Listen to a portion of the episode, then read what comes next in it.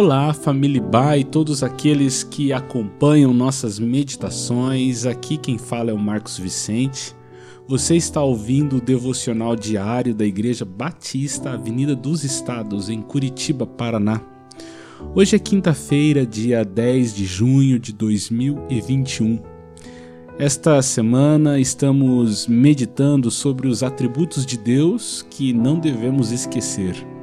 Já abordamos sobre sua imutabilidade, soberania e onipotência. Hoje vamos refletir sobre os atributos da onipresença e onisciência de Deus.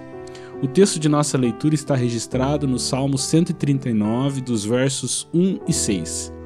Senhor, tu me sondas e me conheces. Sabes quando me sento e quando me levanto de longe conheces os meus pensamentos. Observas o meu andar e o meu deitar e conheces todos os meus caminhos. A palavra ainda nem chegou à minha língua e tu, Senhor, já a conheces toda. Tu me cercas por todos os lados e pões a tua mão sobre mim. Tal conhecimento é maravilhoso demais para mim, é tão elevado que não o posso atingir. Esse texto nos remete a dois atributos de Deus. Primeiro, onipresença. Onipresença significa que Deus não é limitado de nenhuma forma pelo espaço. Sua presença é infinita, de modo que ele está presente em toda parte com toda a plenitude do seu ser. É bom lembrar que onipresença não é panteísmo. O panteísmo é aquela crença de que Deus é tudo e todo mundo, e que todo mundo e tudo é Deus.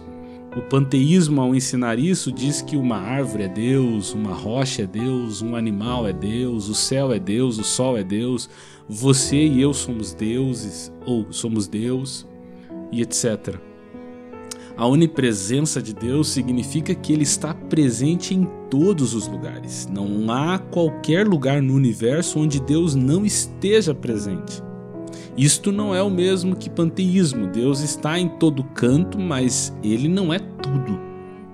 Sim, Deus está presente. Embora sendo Ele invisível para nós, nós não somos invisíveis a Ele. O atributo de onipresença é a nossa certeza de que nunca, nunca estaremos só. Deus está. Eu sei, Deus está, já diria o poeta.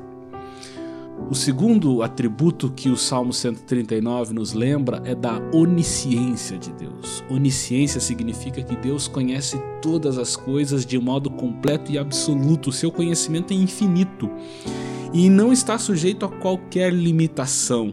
Ele não precisa pedir nenhuma informação, ele não tem dúvidas de nada. O conhecimento que Deus tem do futuro é tão completo como o seu conhecimento do passado e do presente.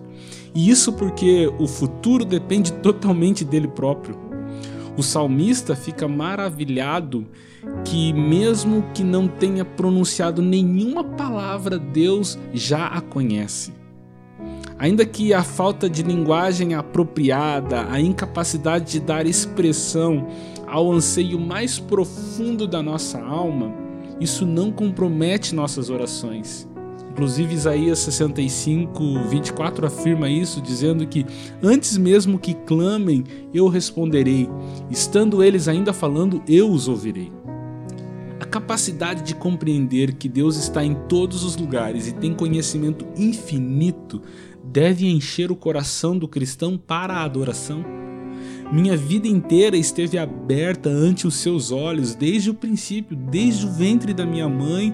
Ele presenciou meu crescimento, minhas conquistas e dias de glória, como também ele previu e viu todas as minhas quedas, todos os meus pecados, todas as minhas reincidências, os meus fracassos. Ele esteve comigo nos dias mais sombrios.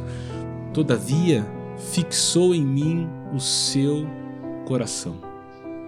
Com a percepção disto, não há mais nada que fazer senão prostrar-nos em admiração e adoração diante dele, reconhecendo seus atributos imutáveis.